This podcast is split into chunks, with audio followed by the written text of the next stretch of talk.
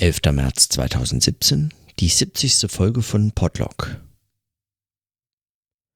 Gestern habe ich den Text von Hubert Fichte erwähnt mit dem Titel Ketzerische Bemerkungen für eine neue Wissenschaft vom Menschen. Eine Rede, die er in der Frobenius Gesellschaft gehalten hat in Frankfurt am Main am 12. Januar 1977. Die Frobenius-Gesellschaft ist eine, ähm, eine Fördergesellschaft, glaube ich, für, ähm, für Ethnologie im weitesten Sinne oder so. Und ähm, vermutlich auch eine der ältesten ihrer Art, äh, keine Ahnung. Aber das heißt auf jeden Fall, diesen Vortrag hat er vor einer Reihe Ethnologinnen und Ethnologen und an Ethnologie in irgendeiner Form Interessierten äh, gehalten.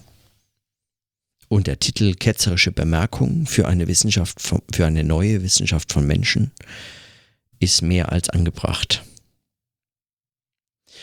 Und ich habe mir gedacht, ähm, ich würde den heute gerne lesen und Martin hat mir den äh, gescannt, auch wenn ich äh, ich dachte nämlich, ich habe eine nur gekürzte Version, die in der Zeit erschienen ist, aber es stellte sich heraus, es war keine gekürzte Version, sondern es war die, die Version dieser Rede. Und weil sie so kurz ist, beziehungsweise genau, weil ich darüber heute sprechen möchte, lese ich die vor. Ketzerische Bemerkungen für eine neue Wissenschaft vom Menschen. Rede in der Frobenius Gesellschaft Frankfurt am Main am 12. Januar 1977. Erstens. Anthropologie, Ethnologie, Ethologie und die ihnen verwandten Wissenschaften behandeln unterschiedlich Verhaltensweisen des Menschen. Unter Logos versteht man vor allem das Wort. Worte sind Verhaltensweisen. Schon hier ergibt sich eine Antinomie.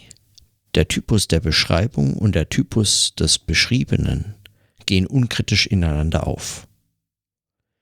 Antinomien können nur poetisch ausgedrückt werden. Wittgenstein versucht, wovon man nicht sprechen kann, darüber muss man schweigen. Das ist keine mathematische Logik mehr und noch keine Poesie. Shakespeare sagt Bleischwinge. Rimbaud Bateau Ivre. Der Haitianer kennzeichnet seine spätkoloniale Situation. Blanc wie nie vert, der Weiße wurde grün. Oder wie auch Gratulos, der zischte und mit den Händen zuckte, um auszudrücken, dass er wusste, dass er nicht wusste. Ich zitierte Aristoteles. Zweitens. Wir brauchen eine vergleichende Studie zu Sprachverhalten, zu Aussageweisen, und zwar sollte man dabei umgekehrt vorgehen wie Reineke Fuchs. Äußern sich nicht Marabous zur Funktionstheorie? Eichhörnchen zur Psychoanalyse, Klapperschlangen beraten zum Atommüll, Pavian, Puter und Floh geben eine neue Zeitschrift heraus. Ich stecke den Vorwurf des gefährlichen Biologismus, des ungehörigen Darwinismus ein, es setzt ein ptolemäisches Bild des Menschen voraus. Wenn man das Verhalten des Zivilisierten mit dem Wolf vergleicht, wird, für den, der die Gesellschaften der Tiere kennt, nicht nur der Zivilisierte beleidigt, sondern der Wolf. Drittens. Die Unmenschlichkeit, die Verachtung des Sprachlichen gehen in den Wissenschaften vom Menschen so weit, dass es Forscher gibt, die, ohne auch nur Portugiesisch zu sprechen, über den brasilianischen Synkretismus arbeiten, die von afrikanischen Geisteskrankheiten publizieren, ohne eine afrikanische Sprache zu beherrschen oder gar zu verstehen. Da wird der wissenschaftliche Jargon zur Ausdrucksweise des blanken Neokolonialismus. Er verhüllt Zusammenhänge, anstatt sie aufzudecken, er verdrängt seine ideologischen Reflexe, anstatt sie zu reflektieren. Eine solche Sprache powert aus, quält, und es ist eine Qual, sie aus sich herauszudrücken, so dass endlich die Verursacher der sprachlichen Umweltkatastrophe in ihr mithusten. In der Nachfolge des Existenzialismus und des Strukturalismus entstehen Abhandlungen, denen eine gewisse surreale Komponente nicht abgesprochen werden kann.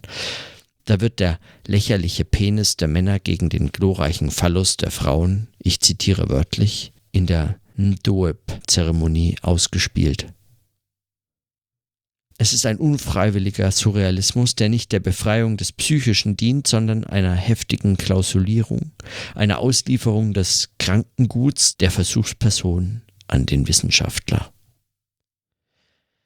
Hält man dagegen die Sprache der früheren Theoretiker, Verhaltensforscher und Ethnographen, Hesiods, der Vorsokratiker, Herodots, ihren Zauber ihre Disziplin, ihre Leichtigkeit, ihre Fantasie, ihre Freiheit, ihre Kneppe, kurz ihre Schönheit, dann begreift man, wie heruntergekommen unsere Auseinandersetzung mit der Welt ist, wie heruntergekommen das fade Pauker-Rokoko unserer Hochschulen und Magazine. Sie werden einwenden, unsere Welt habe sich differenziert, die Zusammenhänge seien komplizierter geworden, Zeit weniger und teurer, Fachsprachen, Sonderzeichen nur vermöchten noch unsere Realität auszudrücken. Schon die Keilschrift und die Tentrik überliefern Sonderzeichen, Formeln, hier geht es um die Metasprache, mit der die Formeln eingeführt werden, jene Sprache der Wissenschaft, die uns an jeder Ecke Re die Realität und die Wirklichkeit verstellt, redundant, pompös, feige, feinsinnig. Wer redet uns da ein, nur durch Fachsprachen sei die Welt noch zu erfassen? Was wird damit bezweckt? Die Entmündigung. Die Entmündigung durch eine Sprache der Wissenschaft. Viertens. Nach 2500 Jahren menschlicher Wissenschaft und Wissenschaft vom Menschen haben sich die Verhaltensweisen nicht geadelt. Sind wir duldsamer geworden? Achten wir die Lebensformen anderer Völker? Genügsamer? Beuten wir den technologisch Unterlegenen weniger aus? Sprechen wir nunmehr Dialekte? Lernen wir von den Erkenntnissen der Indianer, der Afrikaner, der Araber, von ihren Ernährungsweisen, ihrer Architektur, ihrem Städtebau, ihrem Gesundheitswesen. Verachtung, Sklaverei, Hunger, Hässlichkeit, Zerstörungslust sind seit den Vorsokratikern nicht weniger geworden, nur dass unsere Zivilisation jeden in die Verrichtung mit einbezieht und nicht nur die Menschen, sondern die Welt auch, Tiere, Pflanzen, Wasser, Luft. Die Sprache des wissenschaftlichen Weltbilds hat sich die Welt ähnlich gemacht und die Verkrüppelung unserer Welt. Regressionen der Sprache sind nicht nur Ausdruck von Verhaltensstörungen, sie rufen neue Verhaltensstörungen hervor. Fünftens. Ich weiß, Wissenschaft muss zwei Postulate erfüllen, soll sie nicht zu verheerenden Sektiererei verfallen. Das der ungetrübten, genau determinierten Beobachtung und das der logischen Ableitung, im strengen Sinne das der mathematisch-logischen Ableitung. Doch heißt dies, wissenschaftliche Sprache dürfe sich auf aseptische Riten zurückziehen, auf quasi syntaktische Litaneien, mit denen sie Unterdrückung bemäntelt, ich möchte Sie an die Indianerstämme erinnern, die guten Glaubens von Ethnologen befriedet werden, ehe man sie ausrottet und an das Leid der Strafgefangenen und Geisteskranken, die freiwillig neue Psychopharmaka ausgesetzt werden. Wissenschaftliche Stringenz oder pekuniäre? Gäbe es erkenntnistheoretisch reduziert, nicht vor allem ein Feld, das den Ethnologen zustünde, der Universitätsbetrieb und die wissenschaftliche Tagung? wie sicher manchem Psychologen geholfen wäre, wenn er nicht seine Kunden als Kanickel betrachtete, sondern sich selbst. Sechstens. Die Grundlagen wissenschaftlicher Ausdrucksweise sind durch die Informationstheorie kodifiziert worden. Es geschieht ein blinde Kuhspielen mit dem Unbewussten, dem Unterbewussten, dem Vorbewussten. Terror und Hass, Heuchelei und Lüge, Übertreibung und Understatement, Andeutung und Ironie, Bildhaftigkeit und Metaphern finden in der Informationstheorie nicht statt. Menschliche Information setzt sich allerdings fast nur aus ihnen zusammen. Wären Wissenschaftler Pennyautomaten für Wahrheit, Ehrlichkeit und Integrität? Warum berichten in den Wissenschaften vom Menschen immer nur die anderen, wie beim Pfaffen? Warum schreitet man nicht von einer statischen Auffassung der Wissenschaftlichkeit zu einer dynamischeren fort, zu einer ambivalenten? Also nicht der Schild des Achilles, sondern die Erarbeitung des Schildes des Achilles und die Entwicklung des Darstellenden. Ist es nicht wissenschaftliche Forderung, die Voraussetzung aufzudecken? Warum gibt dieser Institutsleiter jener Assistentin die Arbeit über den Zeitbegriff? Wer arbeitet warum über Nekrophilie?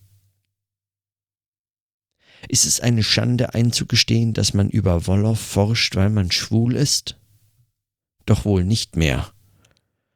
Auch das bedeutet ein ethnologisches Faktum und es wäre Irreführung, es zu verschweigen.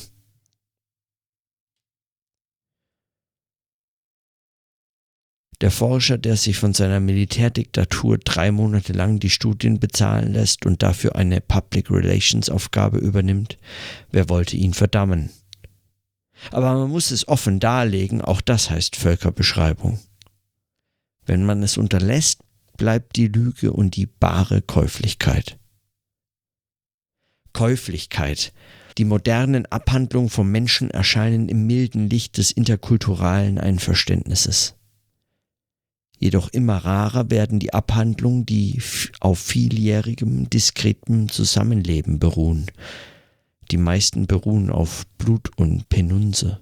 Care-Pakete werden vorgeschoben, Fortschritte und gebrauchte Hemden, Menschlichkeit und billige Glasperlenbeutelchen.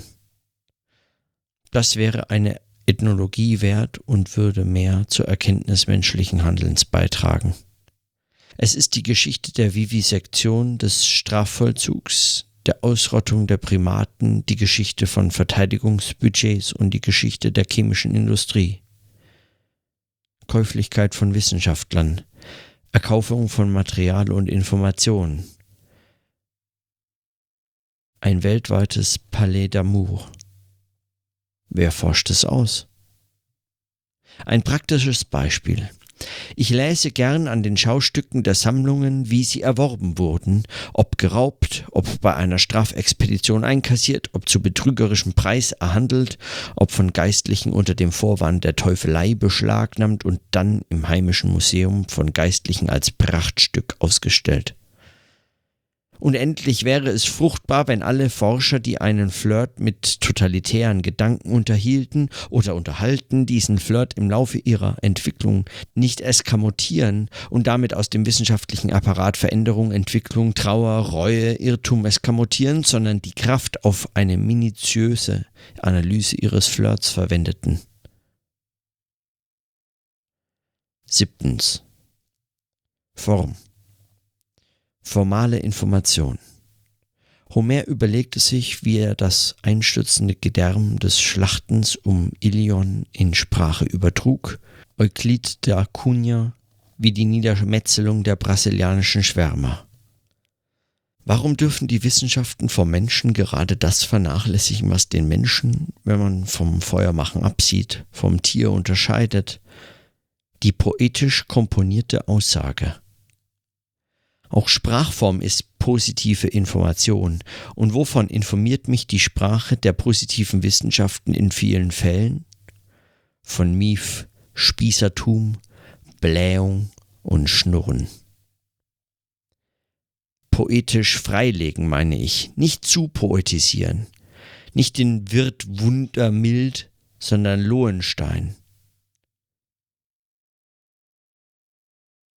Fantasie.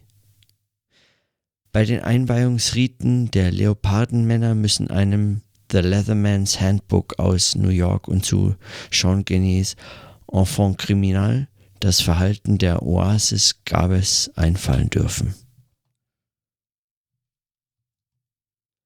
Redefiguren, Periphrasen, Spielformen, Concetti.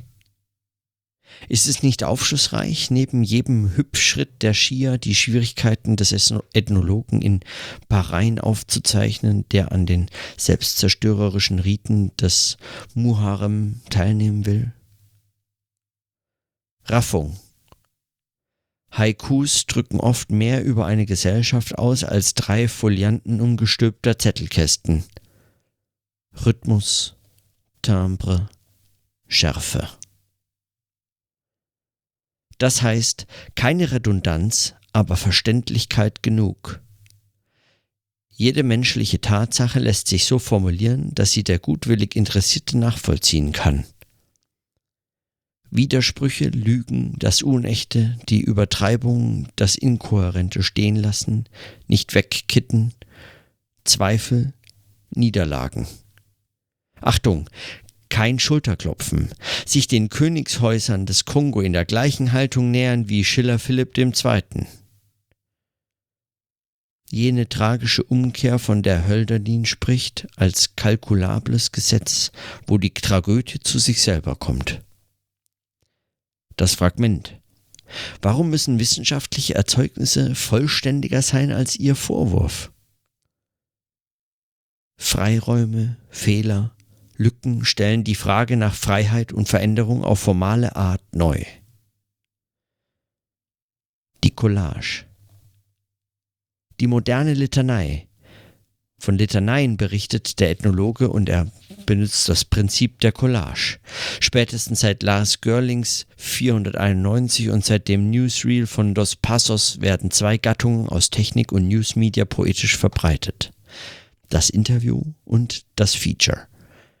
Mit Interviews umgibt sich auch der Ethnologe und das formal ganz ungeklärte Gebilde der ethnologischen Abhandlung, Statistik, Essay, Erlebnisbericht, Aphorismus, Studentenwitz lässt sich wohl am ehesten als Feature bezeichnen.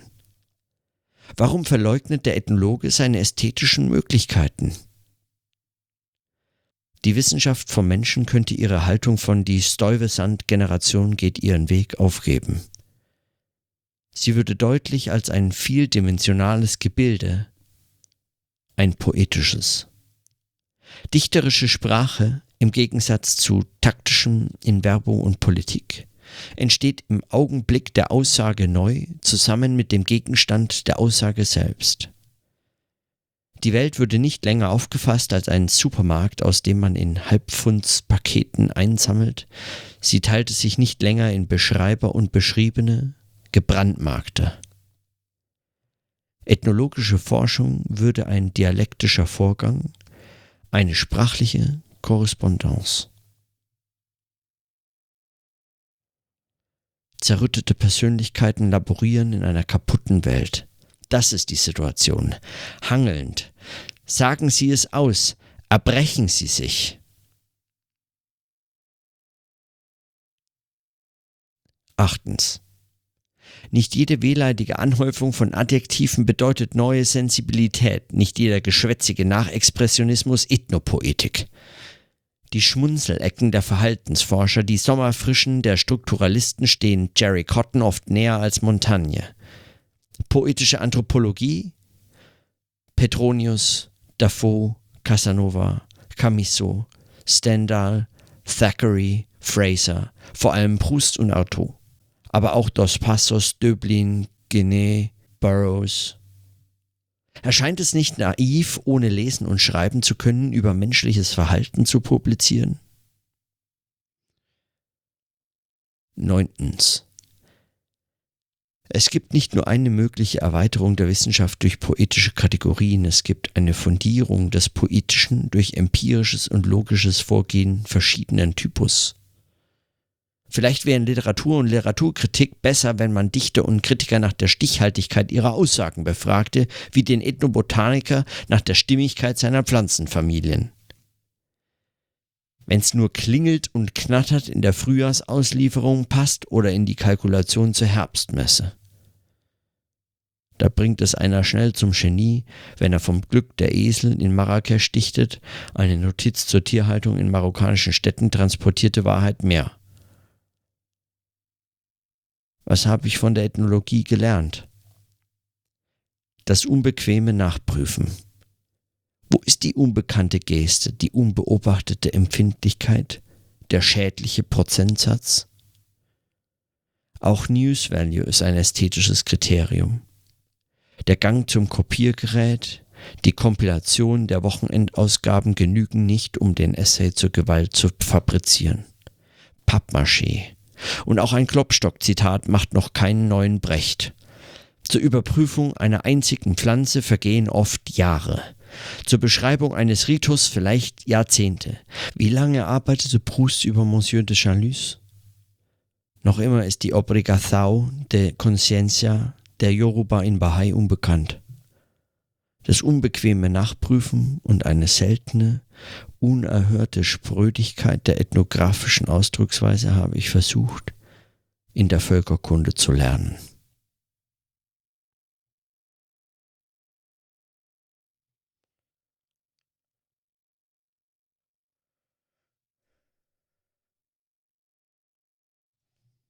Soweit die Überlegungen von Hubert Fichte. Ketzerische Bemerkungen für eine neue Wissenschaft vom Menschen.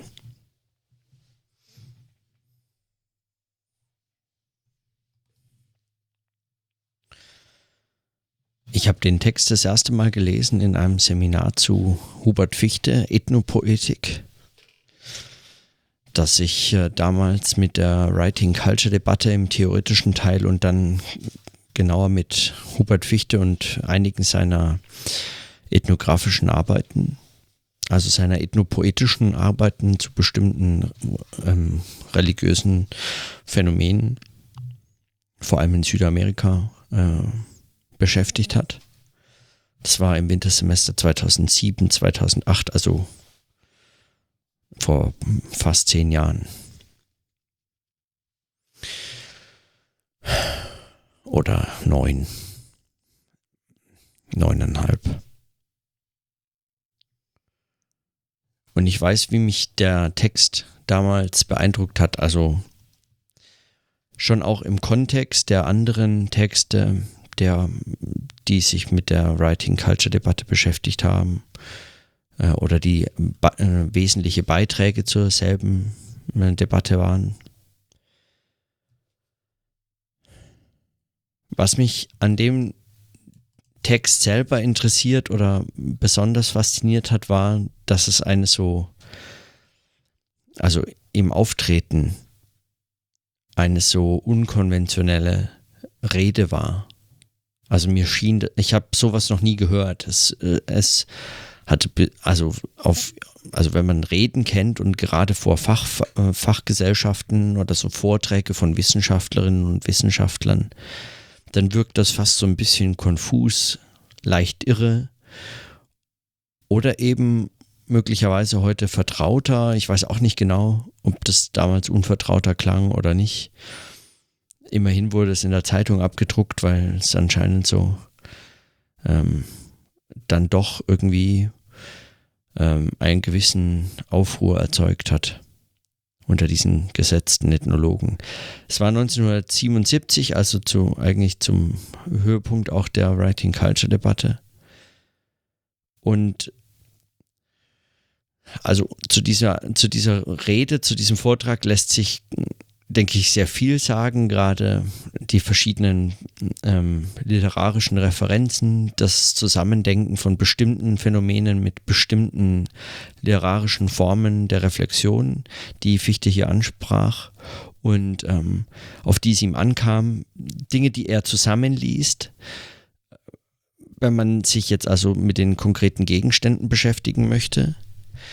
Und wenn man äh, sich darum, ähm, also wenn es einem jetzt um, um die Ethnologie oder die Perspektive der Ethnologie ginge, was nicht meine Perspektive ist, sondern meine Perspektive hier, vor allem eben im Kontext meines Podlogs und meiner, äh, meines Nachdenkens über über Schrift und Sprache, sprechendes und schreibendes Denken und die Zusammenhänge von Sprechen und Schreiben im Kontext von einem äh, auf allen möglichen, äh, in allen möglichen Formen arbeiten an den Themen, an denen ich eben zu arbeiten versuche.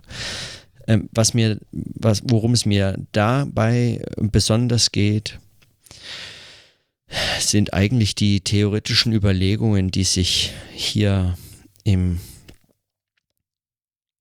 im Schlussteil nochmal genauer ausdrücken. Also er, er spricht viel über, über die Möglichkeit poetischer, poetischer Ausdrucksweisen zur, zur genauen Beschreibung äh, eigentlich wissenschaftlicher Gegenstände oder als eben wissenschaftliche Beschreibung von Phänomenen, die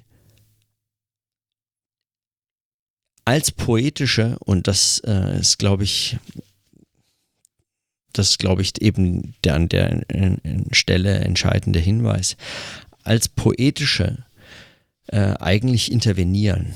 Und das ist eine Perspektive, für, die für die Ethnologie sowieso äh, oft wichtig ist ähm, oder wichtig war, nicht immer, aber oft wichtig war, dass, dass sozusagen äh, eine Unverständlichkeit in eine, also des Fremden, fremder Kulturen, fremder Völker oder was immer, äh, des Fremden, ähm, mit dieser, das Fremde, das eigene Differenz, äh, hatte sich dieses Fach eben auch konstituiert.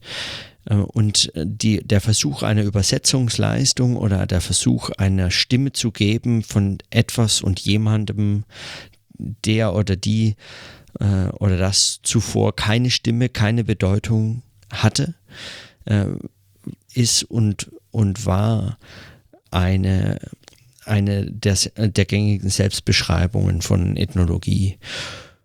Und, äh, und dieses eine Stimme geben ist etwas, was, was sozusagen, worin sich eigentlich nur,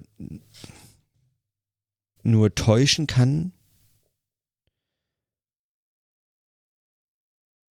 wer es als rein wissenschaftliche, apolitische, nicht Neues schaffende, sondern nüchtern beschreibende Aufgabe versteht, in der Form zumindest. Weil dieses nüchterne Beschreiben, dieses einfach, einfache Aufschreiben, eigentlich zum einen die Differenz des eigenen und des Fremden unterschlägt so tut, als wäre sie immer dasselbe. Jed, egal wer, wer darauf schaut, es ist immer diese Differenz, die in der Darstellung sich ausdrückt. Und vor allem das Poetische, also das Schreibende, das R-Schreibende, sich R-Schreibende und schreibend Konstruierende, verheimlicht eigentlich sogar mehr als nur verschweigt. Also darüber täuscht. Und zwar in jeder Form des Textes, der mit den Mitteln der sogenannten wissenschaftlichen, äh, der, der Wissenschaft arbeitet. Versucht also Autorität zu erzeugen über Nüchternheit, über Ausblenden von Autoren, Rollen und ähm, eigenen Verständnissen dem Unterschlagen von Meinungen und sie, äh, wenn überhaupt, in Form von wissenschaftlich qualifizierten Aussagen auftauchen zu lassen. Also so eine, so eine auch oftmals einfach eine praktisch eine umgekehrt erfolgende Begründung zu liefern. Man hat bestimmte Vorannahmen und versucht, sie dann so darzustellen, als wären sie Ergebnis langer Überlegungen gewesen was in wissenschaftlichen Texten mit den Mitteln wissenschaftlicher Sprache eben möglich ist. Und gegen all solche Formen wendet sich äh, Fichte hier, indem er das Poetische dieser Texte nicht unterschlägt ähm, oder eben implizit der Sprache der sogenannten Wissenschaftlichkeit und dem Jargon überlässt, sondern ganz explizit eine Poetisierung, eine Ethnopoetik fordert und vorschlägt. Dass man also ernst nimmt, dass man sich hier Welt erschreibt und dass diese Beschreibung eine strenge sein kann, auch wenn sie mit den Mitteln der Poetik oder des Poetischen arbeitet. Und was genau das heißt, also nicht, was es genau heißt, weil was es genau heißt, kann man vermutlich besser seinen eigenen Werken, also der Praxis entnehmen, als eben diesen diesen programmatischen, verkürzten, pointierten Forderungen, die er hier in dem Vortrag äh, äh, bringt. Aber trotz alledem äh, wird hier schon einiges klar. Es geht ihm unter anderem zum Beispiel um bestimmte Formen, Textformen. Er spricht hier äh, von formaler Information und stellt zunächst zum Ausblick, dass, dass man mit mit Form, mit Sprachformen arbeiten und auch experimentieren kann und sie gegen die Sprache der positiven Wissenschaften wenden muss. Poetisch freilegen, nicht zu poetisieren, stellt er dann noch klar.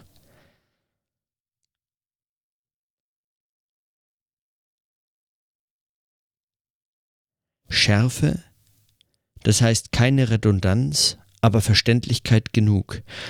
Jede menschliche Tatsache lässt sich so formulieren, dass sie der gutwillig Interessierte nachvollziehen kann. Widersprüche, Lügen, das Unechte, die Übertreibung, das Inkohärente stehen lassen.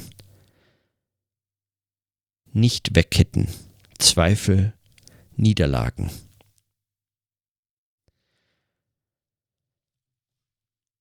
Wenn man nur den ersten Teil hier liest, keine Redundanz, aber Verständlichkeit genug. Jede menschliche Tatsache lässt sich so formulieren, dass sie der gutwillig Interessierte nachvollziehen kann, wäre man vermutlich geneigt zu sagen, ah, das ist natürlich Unsinn, weil es gibt wissenschaftliche Überlegungen, die sind weit komplexer als, äh, als man sie jedem zumuten kann. Die Beobachtung bedarf mehr als gutwilliges Interesse.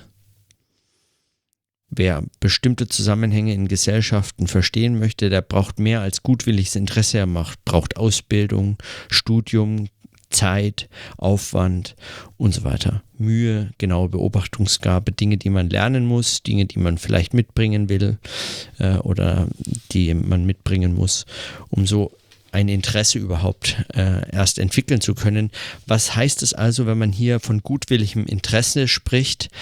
Das als einziges Kriterium gelten, äh, gelten soll, damit man ähm, die Beschreibung menschlicher Tatsachen verstehen kann. Hier von menschlichen Tatsachen zu sprechen, ist aber schon der erste Hinweis. Es geht hier nicht um Rocket Science, äh, es geht hier nicht um Atomphysik äh, oder sonst was. Äh, zunächst geht es hier um die Gegenstände und Beobachtungen der Ethnologie. Es geht also um ähm, Kultur und Gesellschaft in der, in der Perspektive dessen, dass Kultur und Gesellschaft immer auch Ausdruck derjenigen sind, die sich aktiv von der Welt einen Sinn erzeugen, die ihrem Leben, ihrem, ihrer Welt, ihrem sozialen Verhältnissen Sinn verleihen. Und dieses Sinn verleihen sind eben solche, unter anderem solche menschlichen Tatsachen, von denen er hier spricht. Und die äh, nachzuvollziehen, dazu bedarf es eben nur gutwilligem Interesse. Nicht unbedingt einer, einer überlegenen wissenschaftlichen Beobachtungsfähigkeit oder was. Aber auch der erste Teil, auch wenn man ihn so ein bisschen zerlegt oder ausformuliert, äh, würde zu kurz greifen, weil immer noch dann könnte man sagen, nein, aber äh, es wäre schon ganz gut, wenn man zumindest Ethnologie studiert hätte. Ähm, sonst bringt man vielleicht möglicherweise das, was hier gutwilliges Interesse heißt, gar nicht mit. Äh, es wäre also gut, wenn man in den Formeln irgendwie geschult wäre. Aber er spricht hier weiter von Widersprüchen, Lügen, das Unechte und das Inkohä und die Übertreibung und das Inkohärente stehen lassen, nicht wegkitten. Und das ist was, was in wissenschaftlichen Texten nahezu immer passiert. Widersprüche, Lügen, das Unechte, Übertreibung, das Inkohärente wird weggekittet. Und er fordert, dass man das stehen lässt. Offene Fragen formulieren kann in wissenschaftlichen Texten, Zweifel und Niederlagen.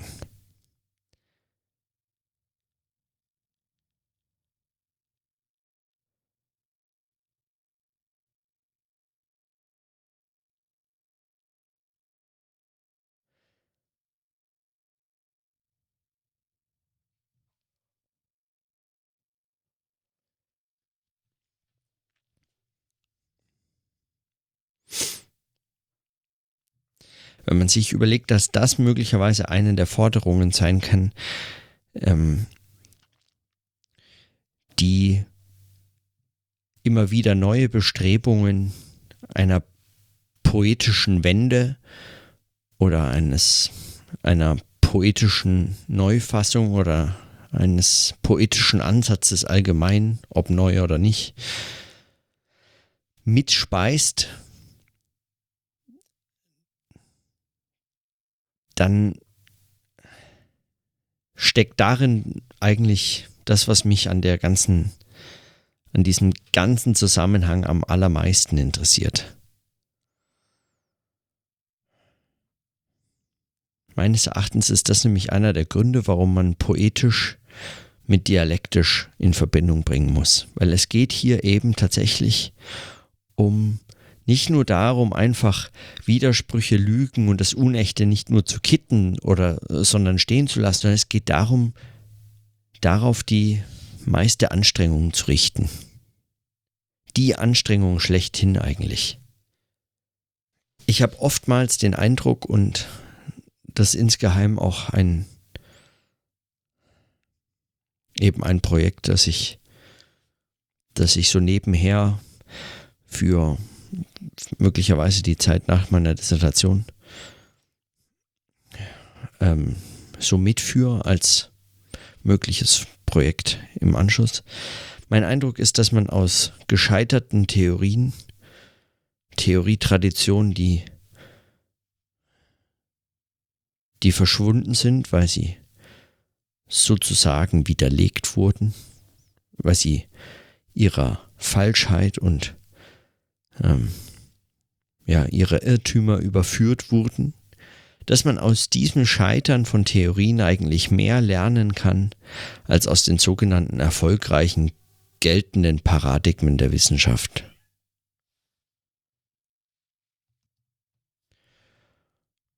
Und wenn man in dem Zusammenhang sich nochmal hier dieses poetische Element als dasjenige verdeutlicht, dass auf solche Widersprüche auch hinweisen kann, dass eben in der Lage ist, diese überhaupt zur Darstellung zu bringen, mehr als einfach nur sie aufzuführen, zu listen oder in sonstiger Transformationsbewegung eigentlich.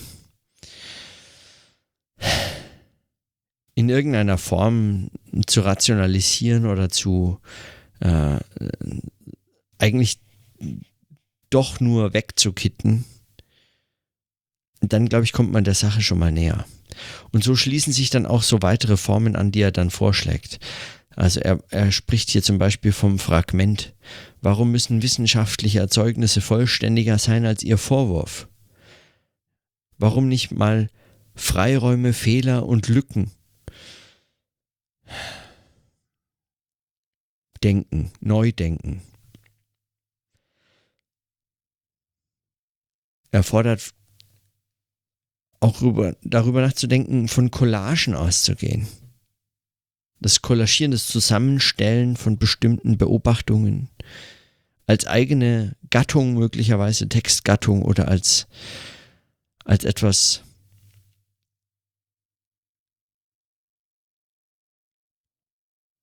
mit dem man arbeiten kann, zu präsentieren und zu denken.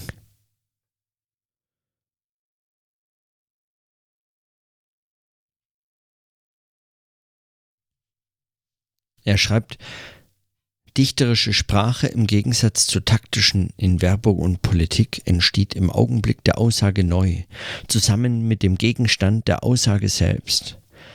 Die Welt würde nicht länger aufgefasst als ein Supermarkt, aus dem man in Halbpfundspaketen einsammelt, sie teilte sich nicht länger in Beschreiber und Beschriebene gebrandmarkte. Ethnologische Forschung würde ein dialektischer Vorgang, eine sprachliche Korrespondenz.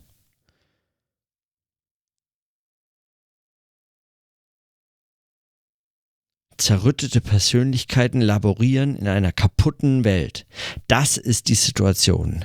Hangelnd sagen sie es aus, erbrechen sie sich. Von dieser, also von dieser eigentlich stärksten und drastischsten Stelle in dem Vortrag muss man meines Erachtens den ganzen Vortrag eigentlich verstehen.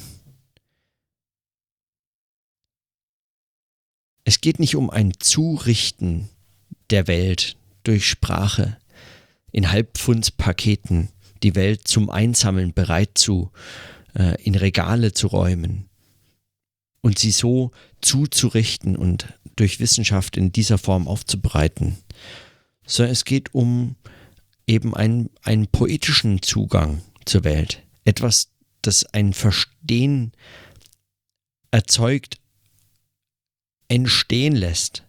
Das auch Erkenntnis und Verstehen eben als ein als eine Konstruktion, ein Prozess und zwar einen immer wieder neu zu betreibenden, einen, der von seiner eigenen Zeitlichkeit beispielsweise nicht unabhängig irgendwie losgelöst betrachtet werden kann, sondern der immer wieder gemacht werden muss. Etwas, ähm, was nicht einfach aus der Zeit fallen kann, indem sie einmal gefunden wurde, diese Erkenntnis oder dieses Verstehen und dann festgehalten wird, sondern etwas, was sprachlich auch, ähm, auch eben gemacht werden muss.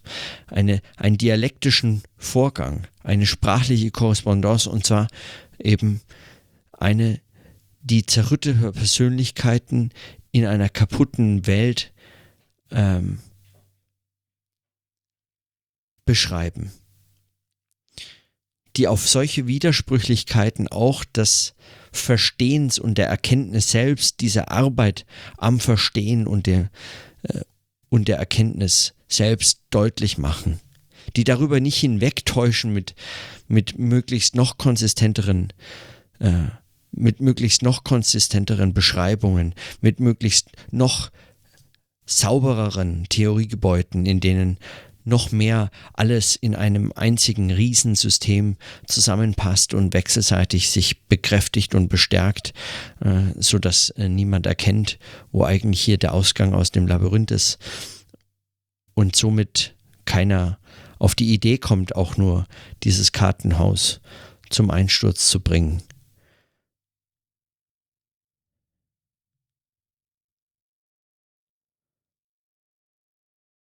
Clifford Geertz, ein anderer Ethnologe, meinte mal in, ich glaube in der Einleitung zu dichte Beschreibung oder so, oder in dem Aufsatz dichte Beschreibung ist, glaube ich, gar nicht die Einleitung,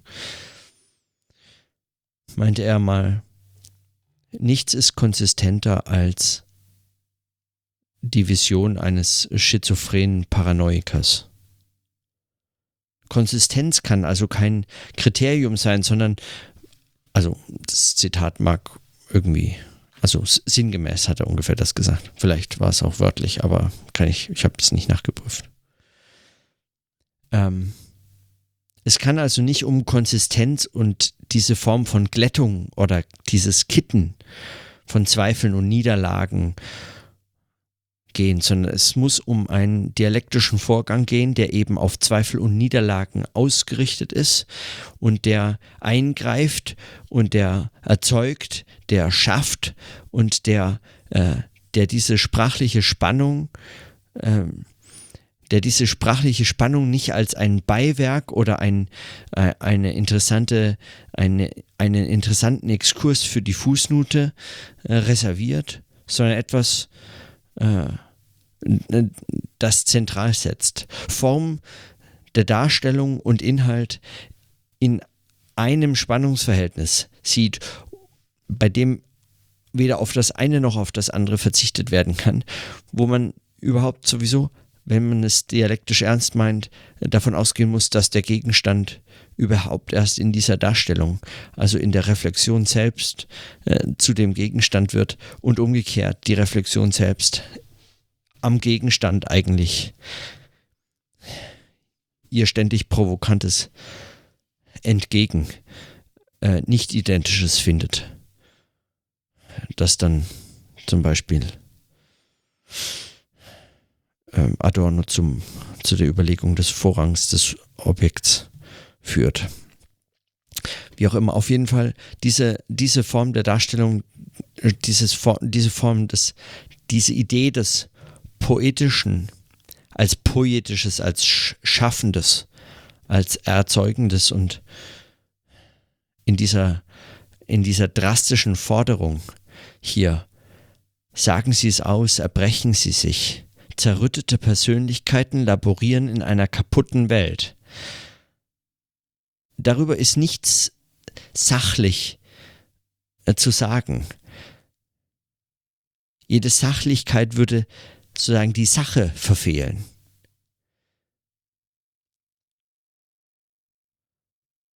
Und dabei geht es jetzt nicht um, es geht hier nicht um eine, weiß ich nicht, naiv, normativ aufgeladene, moralisierende, kritische Theorie der Welt als ein immer schlimmer Platz oder als ein, als, als weiß ich nicht, eine Beschreibung, eine pessimistische, fatalistische Beschreibung des Menschen als das, äh, die Quelle alles Bösen oder der, oder äh, nach dem, nach der, nach dem, nach der Vertreibung aus dem Paradies jetzt ein, äh, ein sündiges Dasein auf Erden und äh, was auch immer man sich noch vorstellen könnte. Es geht gar nicht um so eine, so eine selbst eigentlich naiv romantisierende äh, Form der, ähm, des Bedauerns, dass nicht alles so toll ist, wie man sich das vorstellt oder Welt doch eigentlich viel besser sein müsste und es ist alles halt einfach nicht auszuhalten eigentlich und warum können wir nicht alle Bioprodukte essen und so ist es nicht oder Veganer sein oder so. Wäre das nicht eigentlich zu bevorzugen und äh, warum gibt es überhaupt noch so viel Leid und äh, und ist Trump nicht wirklich richtig schlimm und so. Also es geht gar nicht um so eine Form ähm, Zerrüttete Persönlichkeiten laborieren in einer kaputten Welt, sagen sie es aus, erbrechen sie sich. Darum geht es nicht. Es geht nicht um erbrechen sie sich, wie man es, also gerade jetzt in den Tagen in den äh, massenmedial kommunizierten journalistischen Texten zur Lage der Welt äh, sieht, äh, beziehungsweise besonders zur Lage des massenmedial kommunizierten Journalismus ist besonders sieht und findet, sondern es geht um ein wirklich an Sachen und an der strengen Darstellung interessierten Form des poetischen Beschreibens. Und so schließt dann Hubert Fichte auch mit eben diesem Verweis auf die, auf die Strenge, auf die wissenschaftliche Strenge, dass es ihm eben nicht hier um ein zu poetisieren geht, ein selbst nur ein sprachliches in irgendwelche ästhetischen äh, Kunst, äh, kunsttheoretischen Bereiche entfliehende Form des Wissenschaftlichen, wie man es, wie man es ja gerade heute auch mehr und mehr findet an allen Ecken und Enden, sondern er schreibt, was habe ich von der Ethnologie gelernt? Das unbequeme Nachprüfen. Wo ist die unbekannte Geste, die unbeobachtete Empfindlichkeit, der schädliche Prozentsatz? Auch News Value ist ein ästhetisches Kriterium. Der Gang zum Kopiergerät, die Kompilation der Wochenendausgabe genügt nicht, um dem Essay zur Gewalt zu fabrizieren. Pappmaché. Auch ein Klopstock-Zitat macht noch keinen neuen Brecht. Es braucht Zeit und es braucht unbequemes Nachprüfen. und eine seltene, unerhörte Sprödigkeit der ethnografischen Ausdrucksweise. So er. Und die hat er versucht in der Völkerkunde zu lernen. Und er schlägt sie jetzt hiermit wieder der Völkerkunde vor. Ja.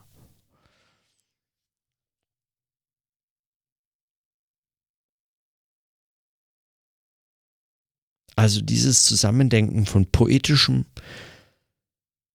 und der Strenge und der Sprödigkeit, das sind für mich so wesentliche Gedanken unter anderem aus diesem Text.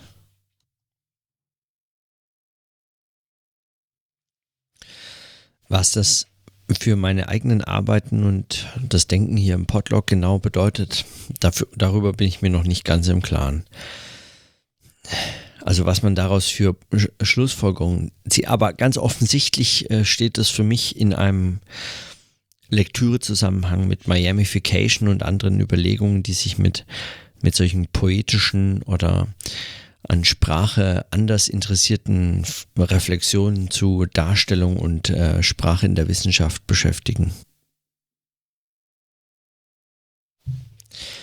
Und meines Erachtens ist das nochmal, ich meine, das war 1977 und es mag einer gewissen Bewegung, auch einer theoretischen Erneuerungsbewegung in der Ethnologie und von dort ausgehend eigentlich als einer der wesentlichen ähm, als eine der wesentlichen Inspirationsquellen äh, dann auch verschiedene anderer Turns in den Geisteswissenschaften, die daraufhin sich selbst als Kulturwissenschaften verstehen heute oder oft als Kulturwissenschaften verstehen und beschreiben.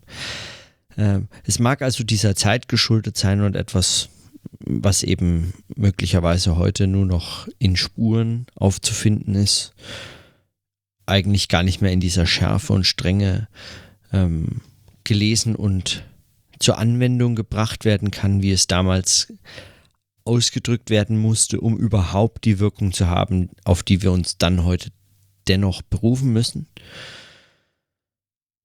Es kann aber auch genau das Gegenteil der Fall sein. Es kann sein, dass es einfach dringlicher ist äh, denn je, möglicherweise, aber einfach produktiv oder ganz anders oder neu produktiv wird. Dass ein solches Verständnis, wie es in diesem Text ausgedrückt ist, heute eigentlich nochmal etwas ganz anderes meint oder zu noch ganz anderen Überlegungen führt und das ist auch mein Verdacht, also dass es sich dabei gar nicht so sehr um die Forderungen Hubert Fichtes von 1977 handelt, sondern wenn man das heute liest und verbindet beispielsweise mit Texten wie Miamification oder mit den Arbeiten, an denen ich, mit denen ich mich selber beschäftige, so dass es dann eigentlich, dass es, dass daraus eigentlich andere Zusammenhänge, andere Lektürezusammenhänge auch entstehen und äh, dieser Text, diese Rede eine andere Bedeutung erhält. Eine, die hm, also die mir noch nicht ganz klar ist, ähm, welche Wege sie geht oder wo, wohin das führt, aber eine, die zumindest, die zumindest klar macht, dass es sich hierbei ähm, äh, das ist wie so eine Art Erinnerung an etwas, das noch kommt.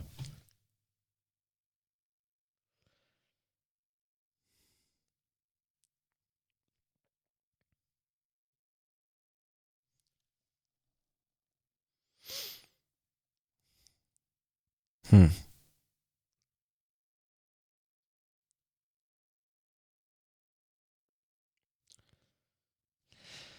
Und diese Überlegung zur Strenge in Verbindung mit diesen, mit äh, poetischen Elementen oder mit äh, Fragen zu anderen Textformen. Also zum Beispiel der Hinweis darauf, auf das Fragmentarische, auf das Widersprüchliche, und zwar mit der Forderung der Sachangemessenheit. Also weil man sich einem bestimmten Phänomen wissenschaftlich streng zuwenden möchte, die Reflexion nach wissenschaftlichen Kriterien streng betreiben möchte, muss man auf Widersprüche setzen und sie nicht versuchen in der Darstellung letztlich außen vor zu lassen. Diese Hinweise halte ich für wesentlich, auch äh, wenn sie möglicherweise es einem schwieriger machen, Dissertationen äh, zu schreiben, äh, die eben als, als letzte Prüfungsleistung im akademischen Betrieb heute, äh, sofern sie überhaupt noch so zählen, aber insofern sie so zählen, gerade diese Möglichkeiten nicht zu haben scheinen, sondern äh, glätten müssen, wo immer sie können, damit sie Vollständigkeit behaupten müssen, wo immer sie können. Kenntnis, vollständige Kenntnis des Forschungsstands, beispielsweise vollständige Kenntnis des Feldes, vollständige Kenntnis oder zumindest Kenntnis des aktuell abzuschätzenden Einflusses der eigenen Arbeit und so weiter und so fort. Ähm, Vollständigkeit überhaupt des beschriebenen Phänomens.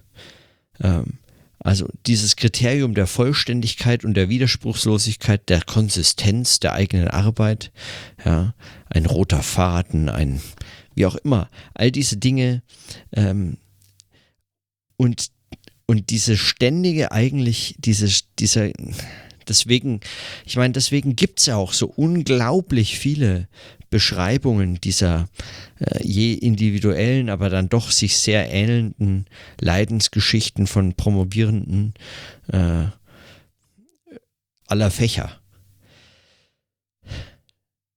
Also das Internet, äh, studentische oder, ähm, oder zum Beispiel oder zumindest Nachwuchszeitschriften äh, sind voll mit solchen mit solchen äh, Kommentaren und Texten.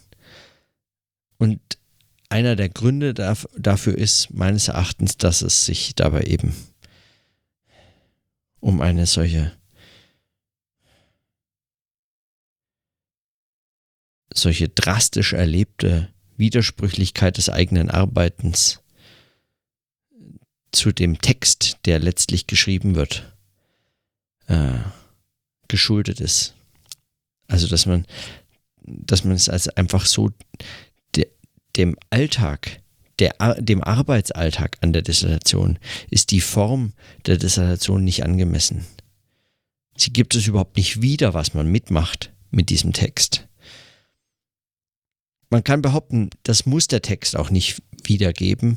Ja, genauso wenig wie ich bei einer äh, Betriebsanleitung einer Waschmaschine wissen möchte, äh, wie der Ingenieur, der die erfunden hat, drauf kam.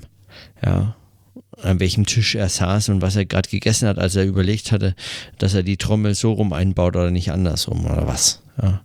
Das will ich da nicht wissen, muss ich nicht wissen, damit die Waschmaschine funktioniert, muss auf so einer Bedienungsanleitung was anderes stehen. Aber so, äh, so einfach ist eben das, worum es Wissenschaft selbst erklärtermaßen geht, äh, nicht zu behandeln, vor allem nicht als Text. Die, die Form der Darstellung und der Gegenstand sind sehr viel verwobener und verflochtener als bei einem allein auf funktioniert, funktioniert nicht ausgerichteten Anleitungstext einer Waschmaschine das ist eigentlich eine Selbstverständlichkeit äh, und trivial, das zu behaupten oder überhaupt zu erklären.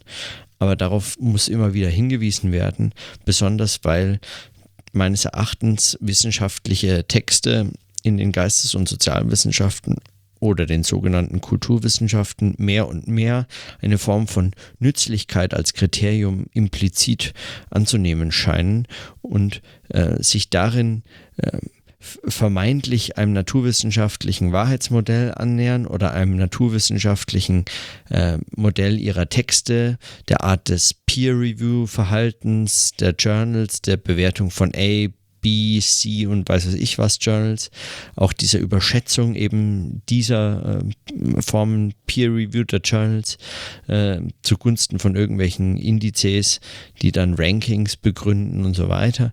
Äh, die aber nur vermeintlich den Naturwissenschaften sprechen und letztlich schon in den Naturwissenschaften eine, einer Ökonomisierung geschuldet sind, äh, die überhaupt es rechtfertigt, von Nützlichkeit in der Form zu sprechen. Es, es breitet sich also in diesen Textformen und in den Behandlungen dessen, was Wissenschaft erzeugt, nämlich Text, ähm, Formen der Reflexion, äh, breitet sich hier ähm, meines Erachtens ein äh, deutlich beobachtbarer ökonomisierter äh, Trend oder so aus, der, der dazu führt, dass, dass es längst schon nicht mehr um die Sachangemessenheit oder die, den Vorrang des Objekts geht in der Wissenschaft und in der Beschreibung dieser Phänomene. Was es überhaupt heißen soll, äh, steht oftmals völlig dahin. Und so, und, und das jetzt quasi als Satz zum Schluss. Dafür habe ich diesen Text heute gerne vorlesen wollen und kommentieren, weil mir scheint, dass 1977 Hubert Fichte ähm, in seinen ketzerischen Bemerkungen eigentlich viel gesagt hat, was mir heute nochmal ganz anders, ganz neu, ganz ebenfalls wiederum ketzerisch die Dinge in andere Perspektiven rückt. Und es passt meines Erachtens auch gut zu dem Text von Miamification. Auch wenn es nicht in Miami geschrieben wurde oder am Strand, sondern einfach nur eine Rede war. Vermutlich hitzig, vermutlich leidenschaftlich vorgetragen. 1977. So, damit will ich es für heute belassen. Und in diesem Sinne, dann bis morgen.